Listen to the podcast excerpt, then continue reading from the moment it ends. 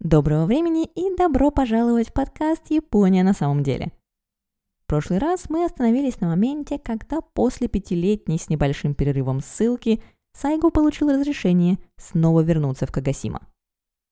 За годы вынужденного ничего не делания он прочитал много книжек, сформировал свое окончательное представление о мире, о добре и зле, о белом и черном. Причем среднего явно было не дано – Кроме того, Сайго был уже не так наивен в политике, но по-прежнему твердо намерен служить императору. И было Сайго 36 лет. Следующие пять лет он, будь то компенсируя проведенное в ссылке время, будет беспрерывно перемещаться между Киото и Кагасима, строить планы с друзьями, врагами и будь то быть нейтральными иностранцами. Будет воевать и мирить, ломать и строить. А потому на этот раз вас ожидает настоящий калейдоскоп событий и лиц.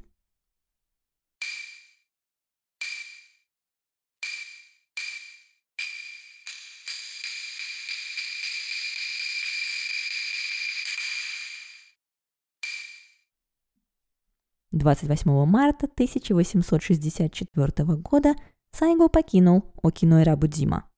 И хотя у приехавших забрать его домой товарищей была четкая инструкция вести его прямиком в Кагасима, Сайго настоял, чтобы сперва его отвезли повидаться с семьей на Осима. Спорить было бесполезно, а потому два дня спустя они приплыли в порт Тацугу, где Сайго провел четыре счастливых дня с семьей, и только после этого отправились в Кагасима. Для Сайго это был крайне приятный долгожданный визит. Но судьба его сложится так, что на Амами он уже никогда не вернется и с оставшейся там женой не увидится. Наконец, 4 апреля Сайго прибывает в Кагасима. На следующий же день он первым делом отправляется навестить могилу Нориакера, а всего через неделю отплывает в Киото. 19 апреля Сайго прибывает в императорскую столицу и встречается с Хисамицу – который, в свою очередь, восстанавливает Сайгу жалование и назначает его командующим войсками Сацума в Киото. И если вы сейчас не понимаете, как в Киото оказались и что там делают войска Сацума, то давайте ненадолго вернемся к моменту, когда два года назад Сайгу с Хисамицу спорили о походе на Киото. Так вот, два года назад Сайгу оказался неправ. Поход на Киото был идеей не только как нельзя более своевременной – но и даже привлекательный для всех сторон. А потому, когда Хицамицу потребовал, чтобы Сюгунат поделился властью с императорским двором и крупными даймё, Сюгунат радостно согласился. Так ему не нужно было нести ответственность за заключение непопулярных договоров с иностранными державами. Раз власть общая, то решение общее, и виноваты, соответственно, тоже все – Система с разделением власти и участием даймё в принятии решений называлась Кобугатай и была, в общем-то, мечтой Нариакера, передавшейся по наследству и его брату Хисамицу. Но не всем мечтам суждено сбыться. К 1864 году Кобугатай готова была рухнуть, как карточный домик. Даймё оказались неспособны сотрудничать друг с другом, а думали только о своих провинциях – у императорского двора вообще не было какой-то определенной позиции, и он отмахивался от проблем по мере их поступления. Но вместо того, чтобы поддержать и облагоразумить плохо разбирающийся в ситуации двор, Сёгунат и Даймё стали им манипулировать. Разумеется, каждый для своей выгоды. На фоне всего этого выяснилось также, что Хитуцубаши Кейки, ставший опекуном Сёгуна-подростка, был даже умнее, чем Нариакира мог надеяться. Правда, использовал он свои способности совсем не так, как предполагалось. И вместо того, чтобы поддерживать Хисамицу, поддерживал в первую очередь себя. К 1864 году Кейки и Хисамицу были одновременно союзниками и врагами, но все больше становились последними, окончательно разваливая и без того шаткий домик. Уже через несколько недель пребывания в Киото Сайга писал, что доверять Кейки нельзя, он опасно амбициозен. И если пока Сайгу выражал только озабоченность лояльностью Кейки императору, вскоре он довольно открыто будет желать ему смерти. Так, будущий последний сёгун Хитуцубаши Кейки становится в глазах Сайго главным злодеем нашей истории. Одновременно с провалом планов Нариакира и Хицамицу на совместное правление Сёгуна двора и Даймё, в Японии набирала обороты и другая проблема – радикальный императорский лоялизм. В кризисные времена каждый сам ищет свое спасение, и многие самураи и горожане нашли его именно в фигуре императора. Спасение страны они видели в почитании императора и изгнании иностранцев, которые одним своим присутствием оскверняли священную японскую землю. И именно под этим лозунгом «Почитание императора, изгнание варваров» по-японски «Сонно Джой» движение и набирало популярность по всей стране. Радикально настроенных его последователей, казалось, совершенно не интересовали факты.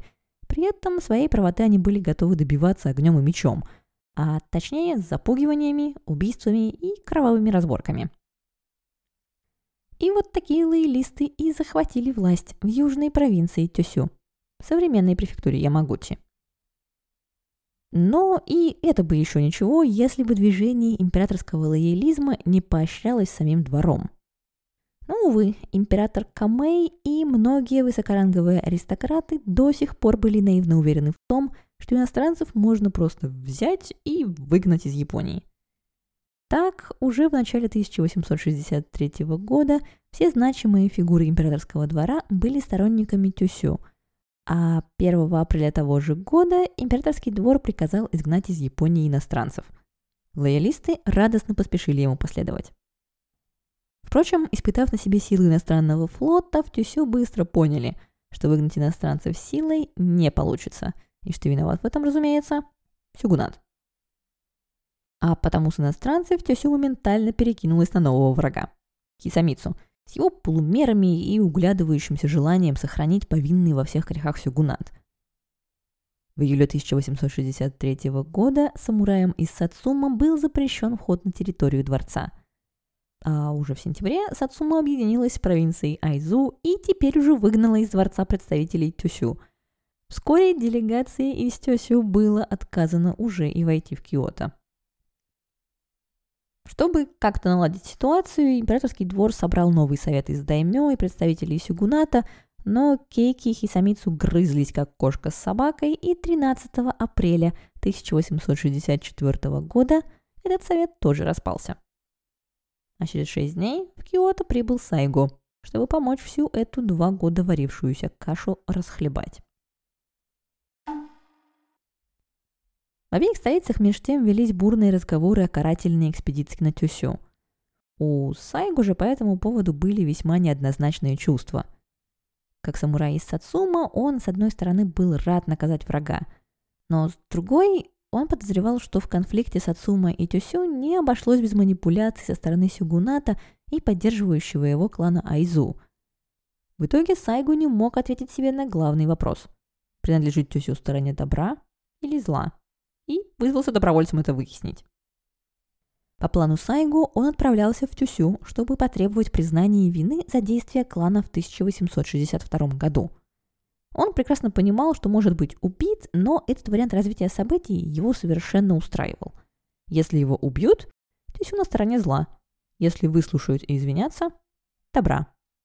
Сайгу запросил у клана разрешения на выполнение своего плана, но ему сказали ждать. И Сайгу ждал. У Тюсю, как вы можете предположить, был совершенно другой взгляд на описываемые события – в их версии происходящего Сацума и Айдзу силой захватили императорский дворец, запугали аристократов и издают фальшивые указы от имени императора. Единственный способ императора спасти – напасть на дворец и отбить его свободу обратно. Узнав о том, что армия Тёсю готовится к нападению на Киото, Сайгу выставил войска Сацума на охрану императорского дворца. И ждать ему пришлось совсем недолго – Утром 20 августа войска Тёсю стали продвигаться ко дворцу с окраин Киота. Сайгу со своим отрядом встретил их с западной стороны дворца. После первичного обмена пушечными залпами он подозвал подкрепление и заставил войска Тёсю отступить. Битва продолжалась всего несколько часов, но нанесла Киото огромный урон. Деревянный город мгновенно вспыхнул, и вскоре в нем стало примерно тысячу домов меньше – так, войска Тюсю не только потерпели сокрушительное поражение, но и навлекли на себя гнев аристократов, резиденции которых находились вокруг дворца, а потому и сгорели первыми. Это небольшое, но важное событие войдет в историю Японии как Кинмон Нохэн – инцидент у запретных врат. и разрешит все сомнения Сайго насчет Тюсю. Теперь он был абсолютно уверен в том, что они на стороне зла. На следующий день после сражения он напишет Окубу о том, как войска Тюсю совершили государственную измену, направив пушки на императорский дворец. Друзьям же Наамами, с которыми он в письмах всегда был более откровенен, он напишет о своем ранении, Сайгу ранила пулей в ногу, и о том, что, познав настоящий бой, понял весь его ужас и не желает повторить такой опыт. Оправившись от шока, императорский дворец потребует наказать Тесю. И 25 августа Сёгунат прикажет 21 провинции подготовить войска. Сборы и споры, впрочем, к великому неудовольствию Сайгу затянутся, поэтому он начнет искать кого-то, кто мог бы ускорить процесс. По счастливой случайности, как раз в это время в Осаке оказался Кацу Кайсё, советник Бакуфу по вопросам флота – сам или по совету друзей Сайгу организовал себе встречу с Кацу и надеялся убедить последнего поторопить Бакуфу с отправкой карательной экспедиции. А то там, в Тюсю, силы зла не дремлют, там и тут, ну вы поняли. Встреча, впрочем, пойдет совершенно не по плану и окажет глубокое впечатление на обоих участников. 11 октября Сайгу впервые встретится с Кацу – который тоже был невысокого происхождения и поднялся за свой пост только благодаря способностям. Но больше всего Кацу шокировал Сайгу своим критическим взглядом на Сюгунат. Потому что в то время как большинство самураев, включая Сайгу, пусть и недолюбливали Бакуфу, но считали его неотъемлемой частью любого будущего политического порядка, Кацу говорил, что система полностью себя изжила, и конец потерявшего силу и уважение Сюгуната всего лишь вопрос времени. Вскоре после разговора с Кацу Сайгу напишет Окубу. Я с удивлением обнаружил, что Кацу – человек, с которым нужно считаться. Я рассчитывал запугать его, но вместо этого стал относиться к нему с уважением. Подаренная Кацу идея не оставит Сайгу еще долго.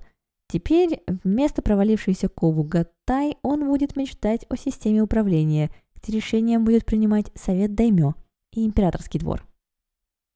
Это заставит Сайгу несколько переосмыслить и его позицию по поводу Тюсю. Клан, безусловно, нужно было наказать, но при этом не ослабить, потому что сила Тюсю Японии еще пригодится. А потому, когда 23 ноября Сайгу встретится с главой экспедиции против Тюсю Токугава Йосикацу, они изменят первоначальный план действий на более мягкий, и каждый отправится исполнять свою часть. 1 декабря Сайгу встретится с даймё соседнего и родственного тещу клана Ивакуни, Кава Кенмуцу, которому он разъяснит требования своего командования. Во-первых, Тесю должно было прислать головы трех ответственных за решение об атаке на императорский дворец. Во-вторых, казнить четырех руководивших нападением офицеров.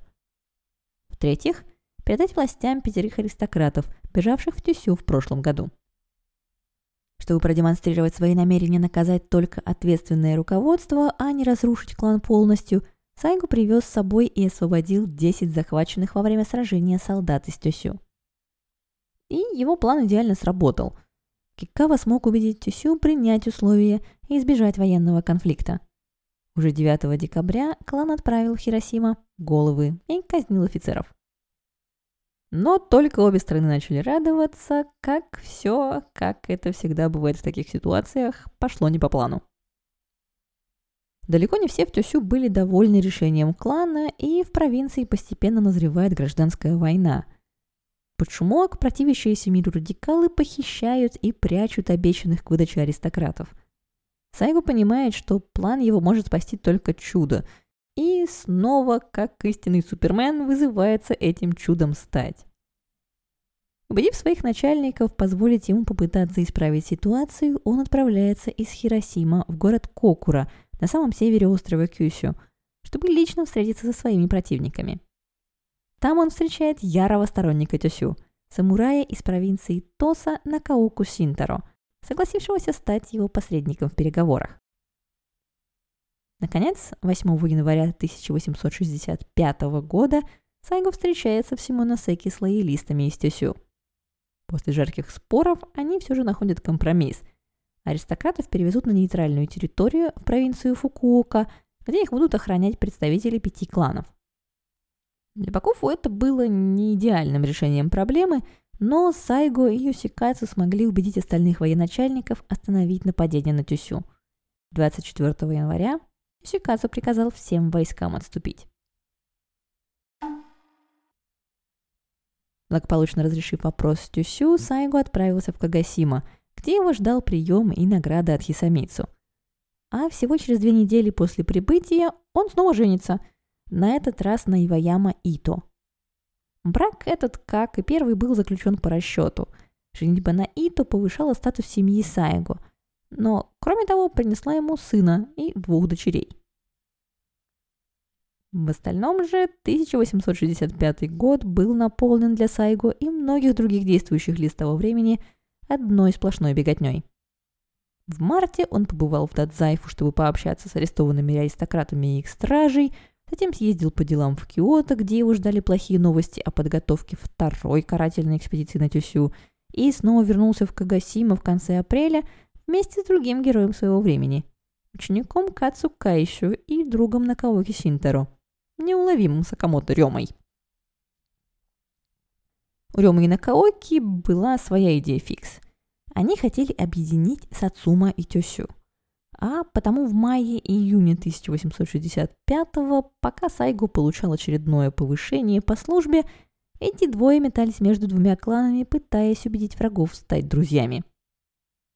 Неожиданно у них это даже почти получилось – все уже было готово к встрече Сайго с Кидо Такайоши и Стюсю, как Сайго срочно вызвали в Киото, и он, разумеется, бросил все и побежал, не оставив даже объяснительного письма. Кидо Такайоши читать мысли на расстоянии не умел, а потому такая выходка Сайгу ему была крайне неприятна. Хорошо, что с ним работали неунывающий Рёма с Накаокой, которые не забросили после первого промаха идею союза между кланами. 15 августа они вслед за Сайго приплыли в Киото и уверили его в том, что Тюсю все еще готовы к союзничеству. Только теперь Сацуму нужно было продемонстрировать, что заключение союза – это их истинное намерение, а не пустые слова. Вскоре появилась идея, как это лучше всего сделать. Тюсю, как кровь из носа, нужно было оружие. Но покупать его, как признанным врагам двора и сюгуната, им было запрещено – Запрет можно было бы обойти, покупая напрямую у иностранных торговцев, но с ними у Тюсю было недостаточно связей, а у Сацума были. Так, в конце лета Сайго помог двум самураям из Тюсю остановиться в резиденции Сацума в Нагасаки и тайком приобрести 7 тысяч ружей и аж целый военный корабль. Но беготня с одного конца страны на другой на этом не прекратилась. 4 ноября в порт Хёгу прибыла эскадра из девяти иностранных кораблей и потребовала онный порт открыть. Сайгу и Рёма, которые в это время уже снова были в Киото, отправились посмотреть на корабли своими глазами и тут же отплыли в Кагасима, чтобы убедить Хисамицу направить в Киото войска. Хисамицу же решил не ехать самостоятельно, но отправил войска вместо Сайгу и Комацу Теваки – высокоранговым самураем на службе Сацума. Так, 12 декабря Сайго снова вернулся в Киото. Наконец-то ему не нужно было никуда бежать, а потому он отправил одного самурая из Сацума пригласить Тюсю к дальнейшему обсуждению союза. 18 февраля теперь уже 1866 года Кита Такайоши прибывает из Тюсю в Осака – Четыре дня спустя он встречается с Сайгу на юге Киото, а оттуда отправляется в резиденцию Сацума в Киото. И хотя в разговоре наконец-то находятся общие темы и прослеживаются общие интересы, ни одна из сторон не спешит сделать первый шаг. Кида начинает терять терпение и вот уже собирается уехать, как 7 марта в Киото прибывает Рёма и застает все это уперто молчаливое безобразие. Уже на следующий день Рёма заставляет Киду и Сайгу перестать думать только о своей гордости, а сесть и обсудить детали союза. Помогает вести более детальные переговоры и тот факт, что Сюгунат все еще не мог забыть события двухлетней давности и как раз 8 марта потребовал наложить на Тюсю еще несколько наказаний. Так, спустя почти год подготовки будет заключен союз Сацума и Тюсю – Он был далек от идеала и оставлял много места для интерпретации. Но все же это был на бумаге заключенный союз двух кланов, действующих ради единой цели. 18 апреля Сайго отплывет из Осаки в Кагасима. Это будет его первый продолжительный визит домой после возвращения из ссылки. А потому сперва Сайгу поедет на источники поправить здоровье. Источники его болельщикам, впрочем, не особо помогут, но долг есть долг, и вскоре Сайгу снова возвращается в строй. В июне он принимает активное участие в подготовке Сацума к кризису, который все больше скатывалась японская политика. В июле встречается с британским дипломатом Гарри Парксом – Весь визит Паркса в Сацума – это вообще одна большая пощечина Сюгунату, с которым теперь уже открыто никто не считался. От лица Британии Паркс приплыл еще раз намекнуть Сацума, что весьма не прочь помочь в свержении Сюгуната. Впрочем, вслух он это не сказал, а высказал только официальную позицию своего государства, то есть нейтралитет. Это сперва поставило Сайгу в тупик, но потом он все же решил открыто поделиться своими планами – а план у Сайго был следующий. Императорский двор возьмет на себя контроль за международными отношениями и передаст управление совету из пяти-шести крупных даймё, которые от лица двора будут получать доходы от международной торговли и пересмотрят условия торговых договоров. Кейки же не выдержит такого унижения и сложит свои полномочия, сделав Сюгунат окончательно бессильным. Парксу план в общем и целом понравился. Он Впрочем, внес мечты Сайгу немного реальности. Японии нужна была глобальная политическая реформа, единый суверен. И пока это не произойдет, говорил он, серьезно воспринимать Японию в международных отношениях никто не будет. Так Сайгу еще больше убедился в том, что с Сюгунатом пора попрощаться.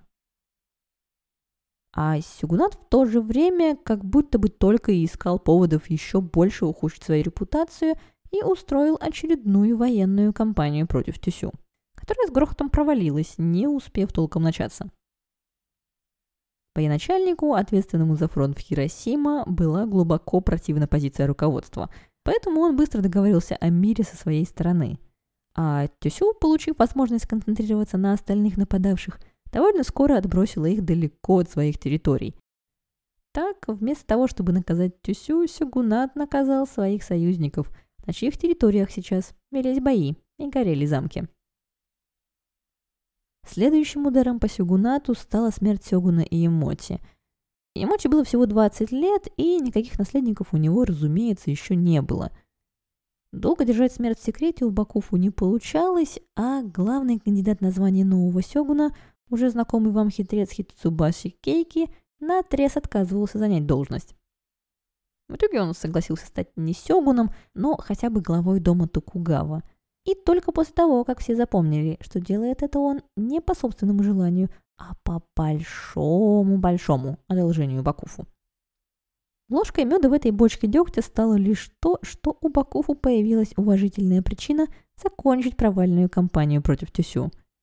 Смерть Сёгуна подразумевала траур, и под этим предлогом Сёгунаты подсуетился заключать мир – но на этом хорошие новости для Сюгуната в общем-то и заканчивались.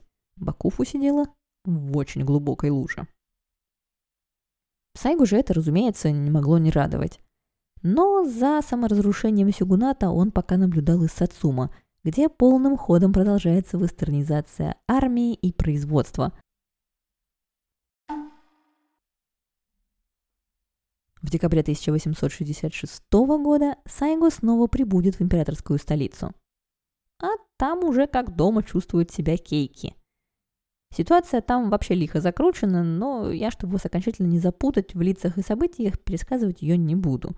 Главное же для нас, что Кейки дал таки себя уломать, и 10 января 1867 года император провозгласил его 15-м сёгуном Токугава.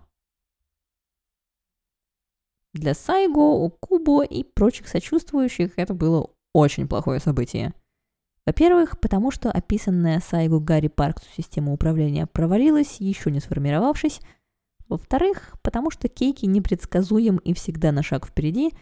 И в-третьих, потому что про запасной вариант, как всегда, никто не подумал.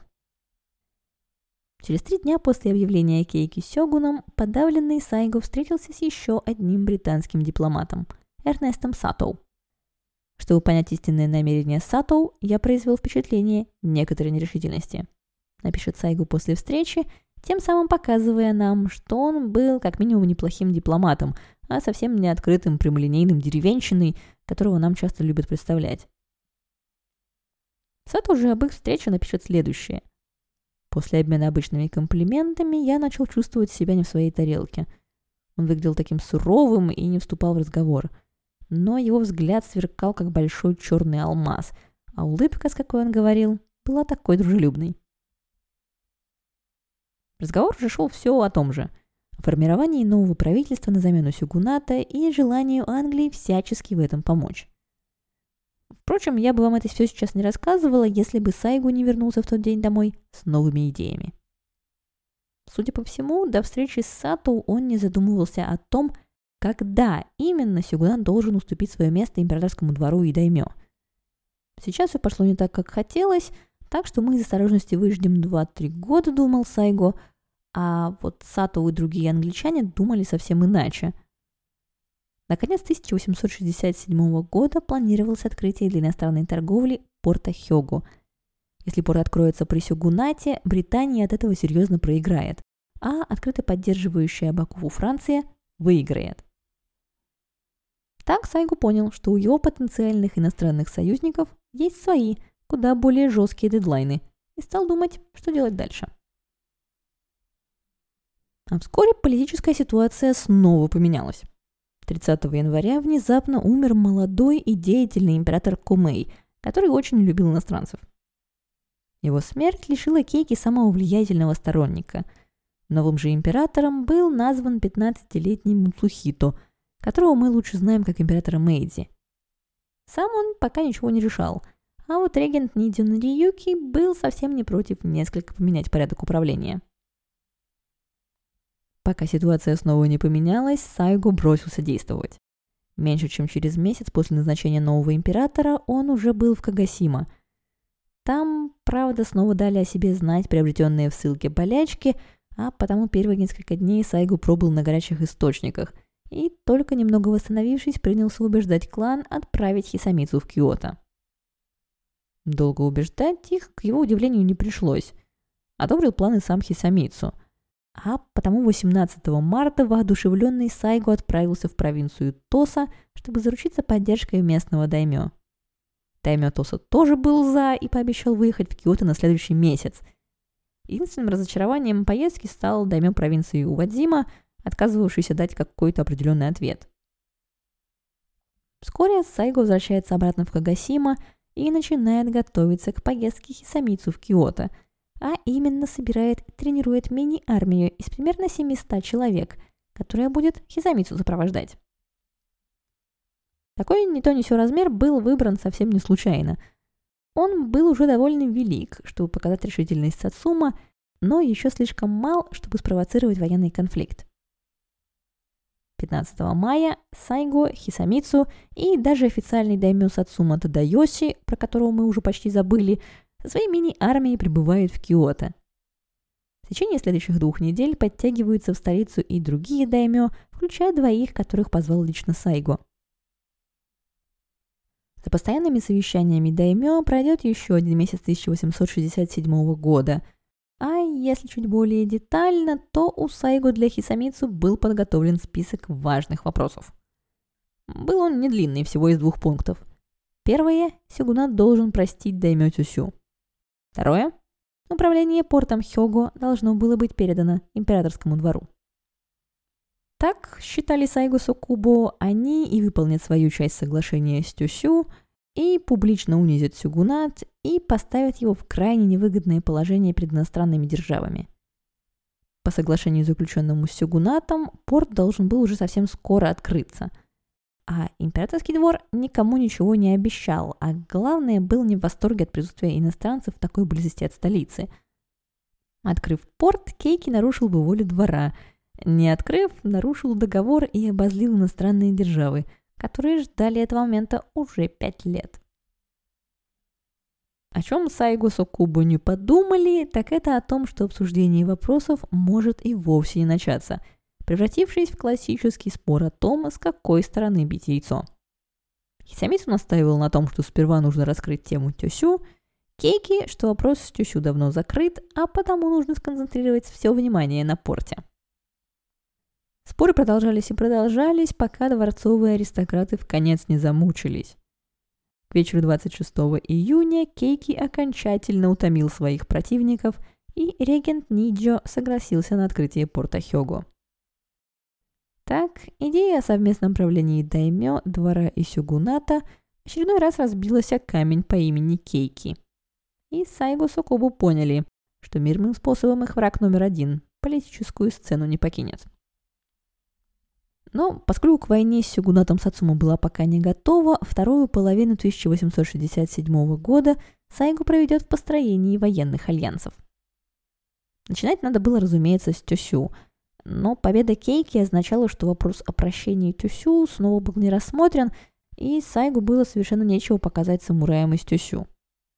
Вместо этого он решил пригласить их на аудиенцию к Хисамицу. Для самураев невысокого ранга это было крайне неожиданное предложение. Но Хисамицу лично подтвердил, что Сасума верна условиям заключенного союза, и это придало Тюсю большую уверенность.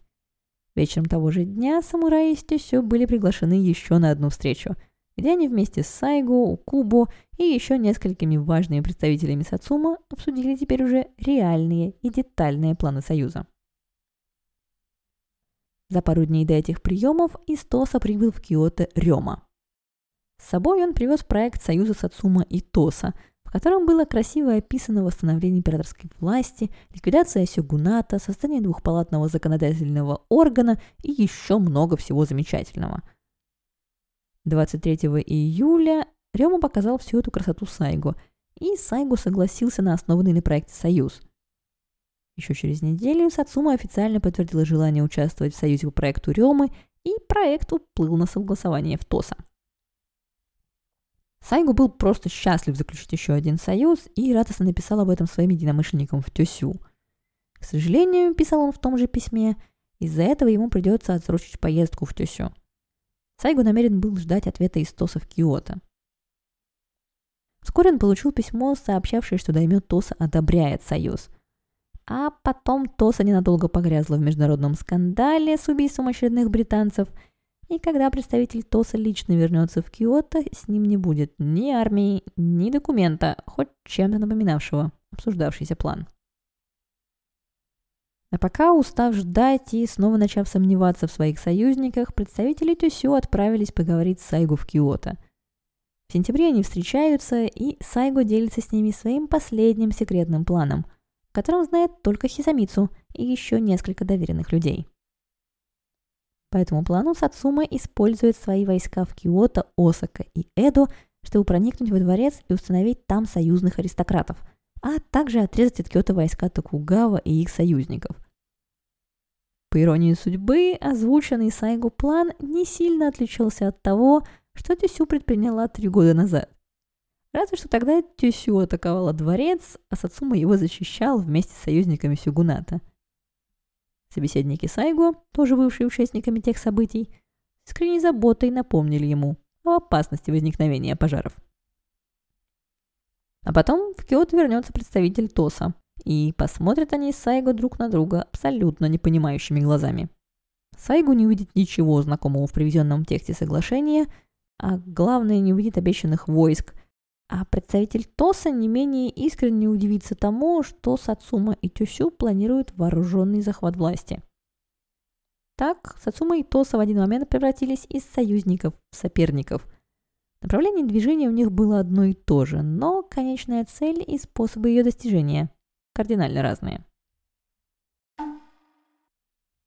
Оставив Тоса делать то, что она считает нужным, Сайгу с товарищами принялись писать письма союзным аристократам. 3 ноября они отправили послание, которое просило разрешения покарать преступления Сигуната, изгнать нечестивых интриганов и взять на себя великую миссию по восстановлению императорского дома в его прежнем статусе. Шесть дней спустя они получили ответ – секретный приказ уничтожить предателя Кейки. Указ этот был издан от имени императора, хотя на самом деле был поддельным. Но Сацума об этом либо не знала, либо очень хорошо делала вид, что не знала. А потому, получив основания для своих действий, начала полномасштабную подготовку к войне. Кейки, впрочем, и тут всех обскакал. У него, вероятно, был какой-то особый нюх на неприятности, потому что других объяснений его везучести у меня просто нет. Забегая далеко вперед, он значительно переживет большинство участников описываемых событий, и пенсионерам будет жить припеваючи и цветочки фотографировать. Так вот, Кейки в очередной раз почуял неладное, и в тот же день, что Сайго получил императорский указ на его устранение, решил воспользоваться предложением Тоса сдать свои полномочия императору. 8 ноября он собрал всех находившихся в Киото даймё в замке Ниджо и объявил им о своем решении. Сайгу же Сакубу в очередной раз поняли, что любые попытки решить проблему Кейки мирным путем закончатся победой Кейки, и ускорили подготовку к войне. Помимо всего прочего, Сайгу приказал группе самураев из Сацума в Эдо собрать ронинов, то есть самураев без господина, и навести в городе хаос, поджигать сёгунские владения, грабить склады, учинять разборки с полицией. В мифе о Великом Сайгу этот некрасивый эпизод, разумеется, не упоминают. А пока в это начинались контролируемые беспорядки, сам Сайго вместе с Укубу и еще несколькими важными лицами выехал из Киото в Тюсю, а затем и в Кагасима, чтобы завершить военные планы на месте. К зиме все приготовления были закончены – и 8 декабря 1867 года Сайго и Даймёси Мадзу Тадайоси отправляются из Хагасима в Киото с трехтысячной армией. Киото они воссоединились с уже находившимися в столице войсками, а в Осаке, не решившись войти в столицу, стояли в ожидании войска Дёсю. Подкрепленная физической силой, Сацума теперь могла надавить на императорский двор, чтобы получить указ уничтожить Кейки. И наоборот, восстановить в должности смещенных оттуда аристократов-лоялистов. И в кои-то веки все пошло по плану. Императорский двор официально простил Даймё Тюсю, восстановил в должности нужных аристократов и начал рассматривать вопрос об устранении сюгуната. А когда после длинной ночи обсуждений императорский регент отправился домой поспать, один из восстановленных в должности аристократов, Ивакура Томуми, начал действовать. В тот же день он собрал во дворце Даймё, перед которыми юный император Муцухито огласил великий указ об изменении политической структуры Японии.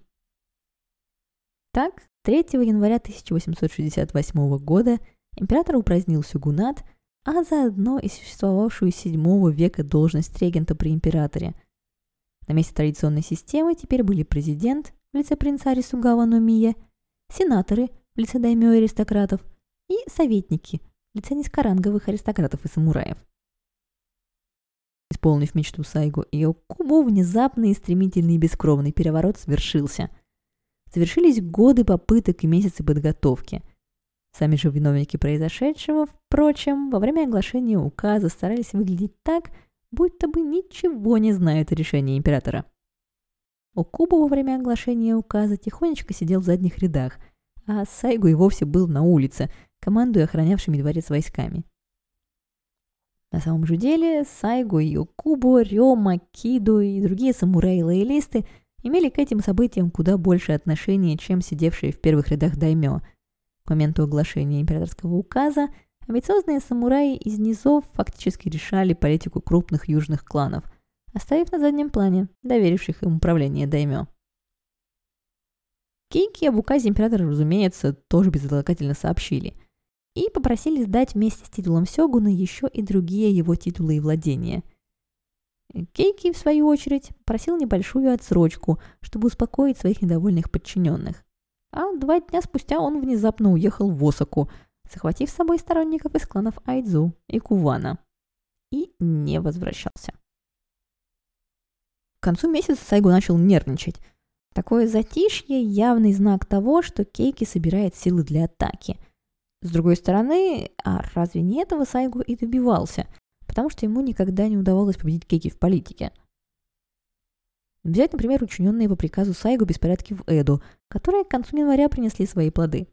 Бакуфу устала терпеть нападения и поджоги и атаковала резиденцию Сацума в Эду. Началась война. Через несколько дней новости о событиях в Эдо доходят и до тихо сидящего в Осаке Кейки. И у свежеотрекшегося Сёгуна не остается иного выхода, кроме как вступить в бой, чтобы сохранить честь. 25 января Кейки излагает двору свою версию событий. Симадзухи Самицу – это предатель, который манипулирует молодым императором и действует вопреки его желаниям, а клан Сацума сеет беспорядки и преступность в Эду. Он же, Кейки, не намерен это терпеть, а потому возьмет дела в свои руки и предателей накажет. Токугава и их союзники начали подтягивать войска к Киото. Линия фронта сформировалась к югу от города в деревне Тоба и городке Фусими.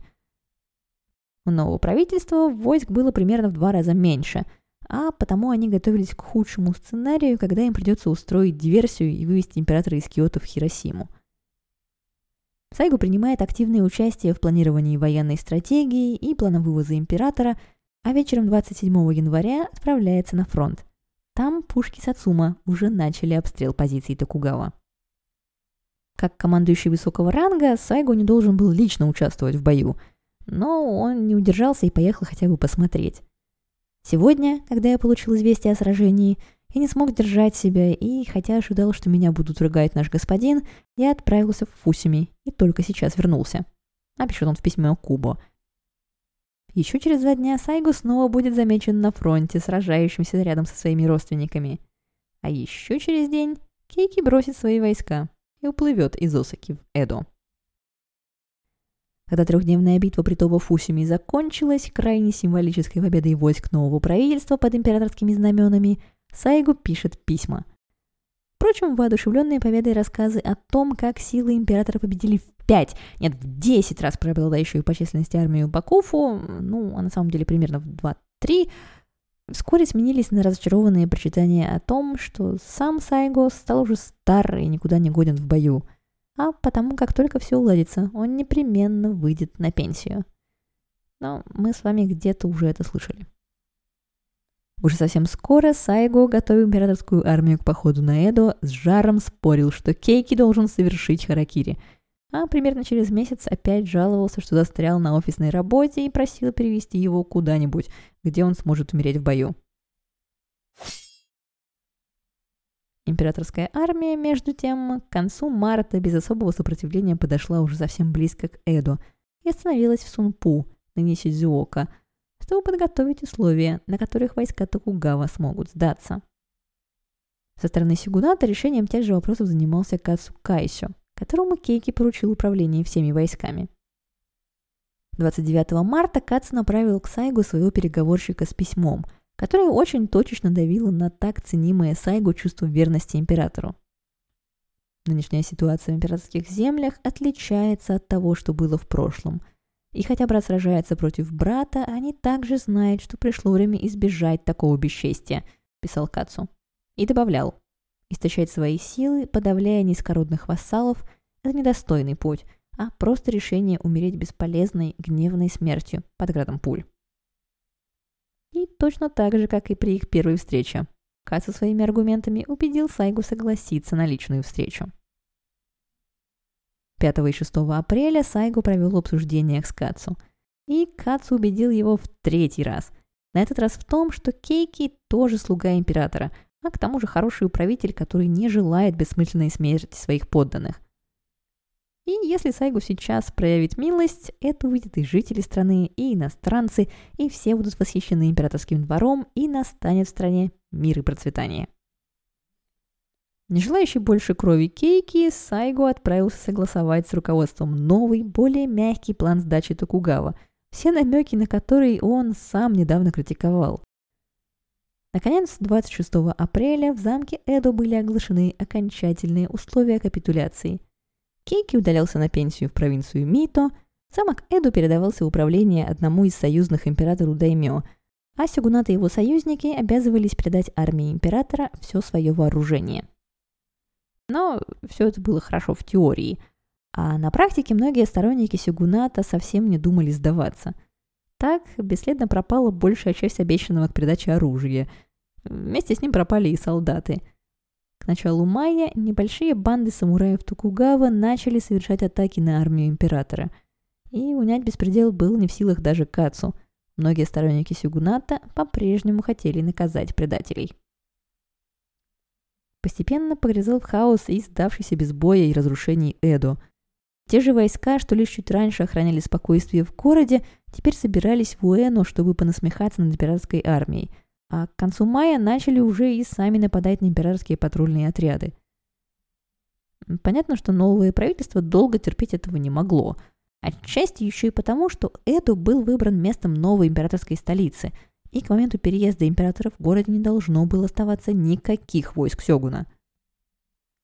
4 июля войска нового правительства атакуют повстанцев, и уже к вечеру их полностью разобьют. Войска Сацума потерпят в этом сражении серьезные потери, а Сайго снова получит шанс отличиться отвагой. Затем же Сайгу отправится в Кагосима готовить войска к наступлению на противящиеся новому порядку северные провинции. Но тут снова даст о себе знать пошатывающееся здоровье. К тому моменту, как Сайгу снова подправит его на источниках, соберет подкрепление и приплывет в северный порт Касивадзаки в современной префектуре Нейгата, кампания против северных кланов уже повернется на сторону императорской армии и вскоре закончится. Блеснуть в бою Сайгу не удастся. Но особенно обидно ему будет от этого потому, что его младший брат Кикудзиро незадолго до приезда Сайгу будет серьезно ранен и умрет от осложнений через неделю после прибытия Сайгу. Сайгу считал, что как старший брат, и умереть он должен был первым. Впрочем, с севера Сайгу все равно уедет героем. Причем героем в глазах своих врагов. За то, что проявит милость к побежденным. В октябре северная кампания окончится, и Сайгу отправится сперва в Эдо, к тому времени ставший Токио, а затем и в Кагасима, где он сразу же отправится на целебные горячие источники. На этом моменте мы, пожалуй, сегодня и остановимся. Если в первом эпизоде я успела предсказать вам первые 35 лет жизни Сайгу, то в этот с трудом вместились всего 5. Пять самых бурных лет, кардинально изменивших историю Японии. За эти пять лет Сайго наконец-то смог выполнить все то, о чем мечтал его кумир Симадзу Нориакера. Он стал одним из тех, кто построил новую Японию, или точнее разрушил старую. А вот о том, как жилось Сайгу в построенной его товарищами новой Японии и какие цели преследовал наш герой последние 10 лет своей жизни, поговорим в следующий раз. До скорой встречи. Пока.